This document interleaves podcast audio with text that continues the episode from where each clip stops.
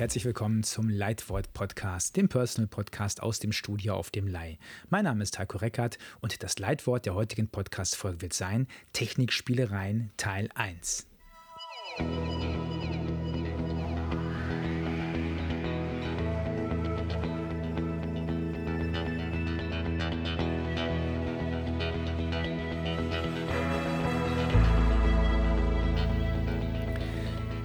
Technikspielereien Teil 1 ist das Thema heute. Und äh, ja, erstmal gab es eine große Technikspielerei, bis ich meine Podcast-Software jetzt mal wieder so funktionsfähig hatte, dass das eben auch, äh, ja, dass meine Stimme auch erkannt wurde.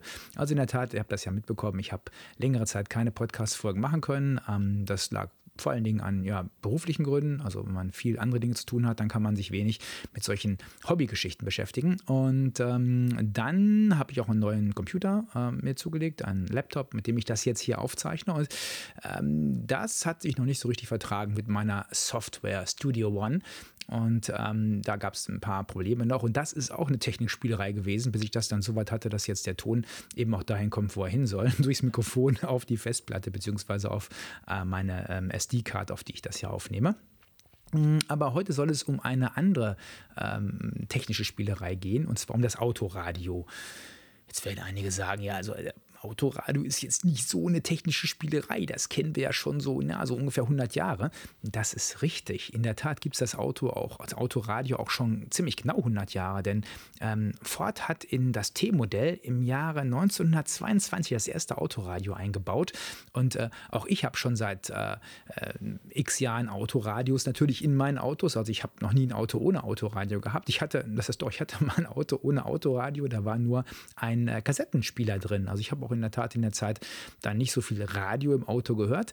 Und äh, dann gab es nur einen Kassettenspieler und der war also in dem Auto drin. Und dann, ja, das nächste Autoradio war dann eins, das hatte ähm, ein Radio und einen Minidisc-Player da drin. Minidisc ist so eine, da kann man extra Sendung mal zu machen über, über äh, historische Aufzeichnungstechniken oder Aufzeichnungsgeräte. Minidisc war im Endeffekt eine Diskette auf der digital Musik gespeichert werden konnte. Und ähm, das war an sich schon so eine Technikspielerei, hat sich dann nicht dauerhaft durchgesetzt, leider oder zum Glück, wie auch immer. Ähm, und es ist so, dass äh, dass die, äh, die, der Vorteil dieser, dieser Minidisc war, dass man eben von der CD aus digital auf die Minidiscs überspielen konnte. Und dann war es eben auch so, dass äh, ja, man das wie eine CD benutzen konnte. Also man konnte, anders als auf der Audiokassette, wo man immer spulen musste, konnte man bei der Minidisc echt zum Lied springen, das man haben wollte. Man konnte mehrere Lieder programmieren in der richtigen Reihenfolge. Also alles das war letztlich ähm, etwas, was vorgegeben oder was, was möglich war durch die, durch die Minidisc. Und das habe ich im Autoradio gehabt natürlich. Und dann habe ich irgendwann ein Autoradio gehabt mit einem CD-Gerät drin und dann auch eben mit MP3. Und dann ist irgendwann mein letztes Autoradio beim Unfall mir entgegengekommen. Also mich hat eine Ampel jemand weggerammt und dann ja, war das Autoradio nachher Schrott, aber das restliche Auto halt auch. Und im neuen Auto war dann so ein K-Navigationssystem mit Radio drin, also ein Multimedia-System mit einem großen Monitor und äh, DAB Plus, das fand ich total toll, mm, dass man auch mal einen Radiosender hören konnte, die eben nur über DAB Plus äh, laufen.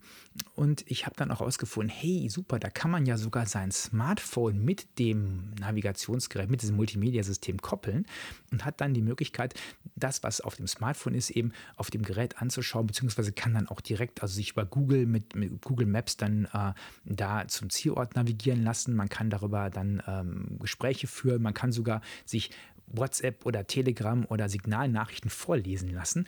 Und das fand ich alles ganz toll. Das Problem war nur, so richtig funktioniert hat es halt nicht. Und warum das der Fall war und was ich dann versucht habe dagegen zu tun, das hört ihr gleich.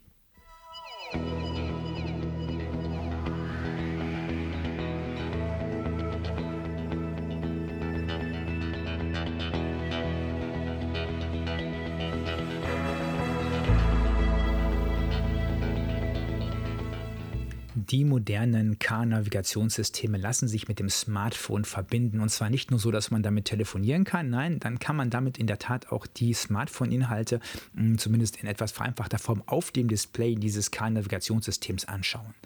Und das geht mit ähm, Apple-Geräten, äh, mit, mit, iPhone, da nennt sich das dann äh, Apple CarPlay. Und das geht auch mit Android-Geräten, da heißt das Android Auto.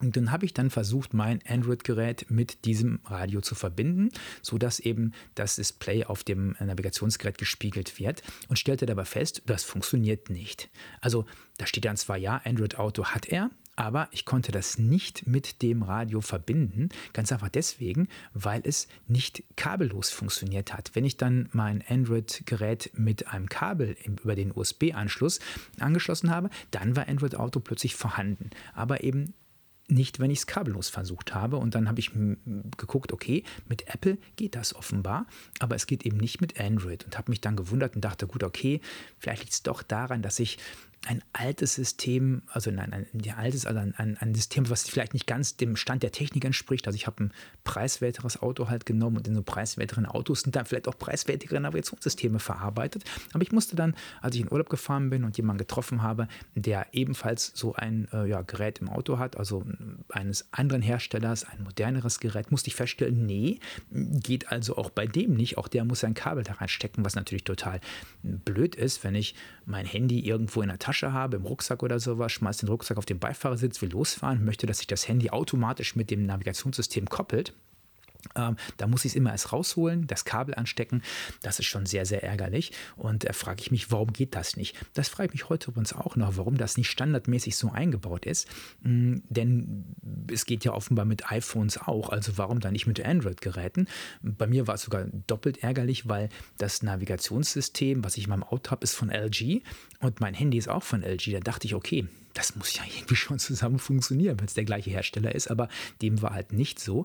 Und ähm, ich habe dann ein bisschen im Internet recherchiert und habe dann irgendwann die Lösung gefunden, die ja ähm, auch nicht optimal ist, aber die zumindest schon mal funktioniert. Man braucht dazu sozusagen noch ein Zwischengerät, mit dem man dann das Handy über dieses Gerät mit dem äh, Radio verbinden kann. Und was das genau ist, wie das genau funktioniert, das erzähle ich euch gleich.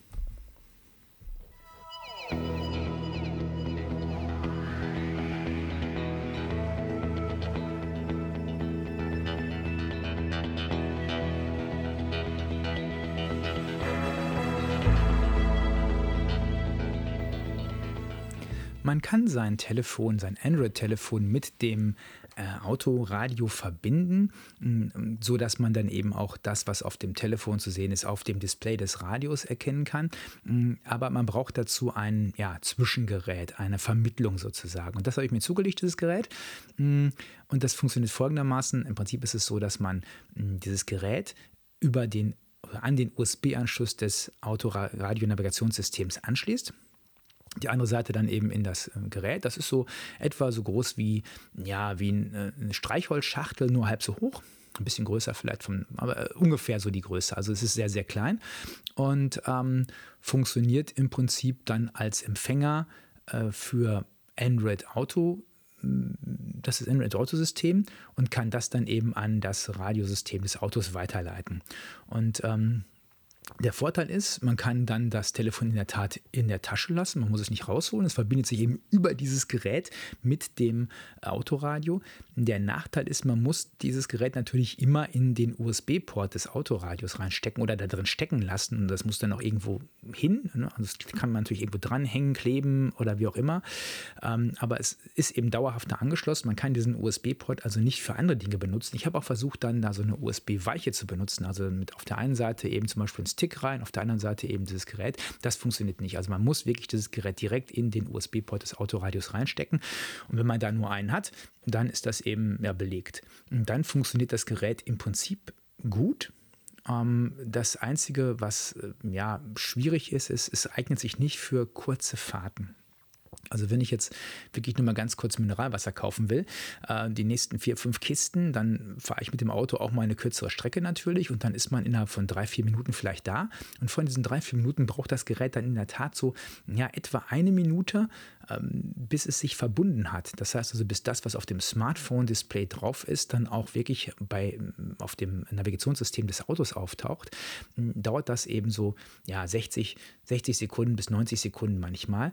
Es gibt durchaus auch mal Tage oder Startvorgänge, bei denen das gar nicht funktioniert, bei denen man das nochmal rausstöpseln und wieder reinstöpseln muss, damit es funktioniert. Also insgesamt ist es nicht hundertprozentig zuverlässig und leider sehr, sehr langsam in der Verbindungsgeschwindigkeit. Wenn es dann einmal mh, hm, verbunden ist, gibt es äh, spannenderweise so etwa nach 30 Sekunden nochmal einen Abbruch bei meinem System und es verbindet sich dann darauf wieder von selbst. Warum das so ist, keine Ahnung. Wenn es dann einmal verbunden ist, dann hält die Verbindung natürlich auch. Dann ist es so, dass man durchaus auch dann äh, stundenlang fahren kann und man hat trotzdem immer eine Verbindung.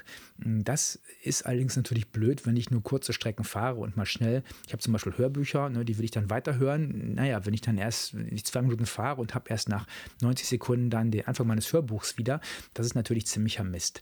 Was gut funktioniert ist, wenn es ähm, Gefahrenmeldungen gibt, die zum Beispiel über irgendein System auf meinem Handy vermittelt werden oder auch ähm, Hinweise auf Geschwindigkeitsüberschreitungen. Dann gibt es ein kurzes Pling und dann setzt das Hörbuch, was ich höre, in dem Augenblick aus und fängt dann danach erst wieder an und auch so, dass ich immer noch verstanden habe oder immer noch nachvollziehen kann, wo die Unterbrechung war und dabei nichts verpasst habe. Das Problem ist allerdings, dass wenn ich ein Telefongespräch annehme, und ich kann in der Tat Telefongespräche jetzt auch über die Tastatur ähm, an meiner, an meiner ähm, Lenkradsteuerung führen. Also wenn ich da drauf klicke, kann ich sagen, äh, dass mein System den und den anrufen soll. Dann funktioniert das per Sprachbefehl. Das funktionierte vorher eben ähm, mit dem System gar nicht und ähm, ja, nur über den Anschluss Android Auto. Das geht, aber wenn ich ein Gespräch geführt habe und danach wieder zu meinem Hörbuch zurück will, dann ist das spannenderweise nicht möglich, denn dann läuft dieses Hörbuch direkt aus meinem Telefon heraus über den Telefonlautsprecher und um das wieder neu zu verbinden nach einem Telefongespräch, muss ich in der Tat dann das ganze System nochmal neu starten. Also es funktioniert, aber es funktioniert noch nicht so, dass man sagen kann, es ist ein hundertprozentiger Ersatz für das, was Apple CarPlay macht. Letztlich wird auch im System ähm, des Autoradios dann Apple CarPlay spannenderweise angezeigt und eben nicht Android Auto. Mm, also für längere Strecken schon ganz gut geeignet, für kürzere Strecken, na, ich weiß nicht so.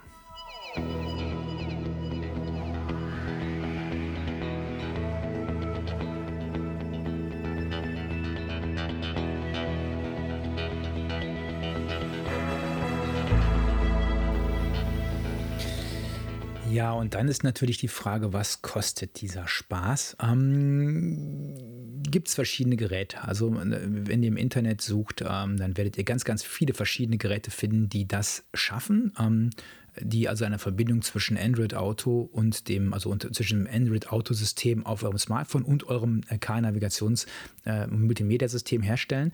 Mm, zum Teil wird auch gar nicht ganz klar, wo die Unterschiede dieser einzelnen Geräte liegen. Ähm, also da muss man sich schon sehr, sehr genau mit beschäftigen. Das Gerät, was ich jetzt hier mir geholt habe, äh, ich habe jetzt, werde jetzt keine Typenbezeichnung hier abgeben, aber das ist ein Gerät, das ähm, das in der Tat äh, damals, also damals vor, ein, vor zwei Monaten, drei Monaten, als ich es gekauft habe, kostete das so um die 90 Euro. Das war noch okay für, für so, ein, so ein Gerät. Mittlerweile ist das gleiche Gerät eben äh, für so etwa 140, 145 Euro zu bekommen.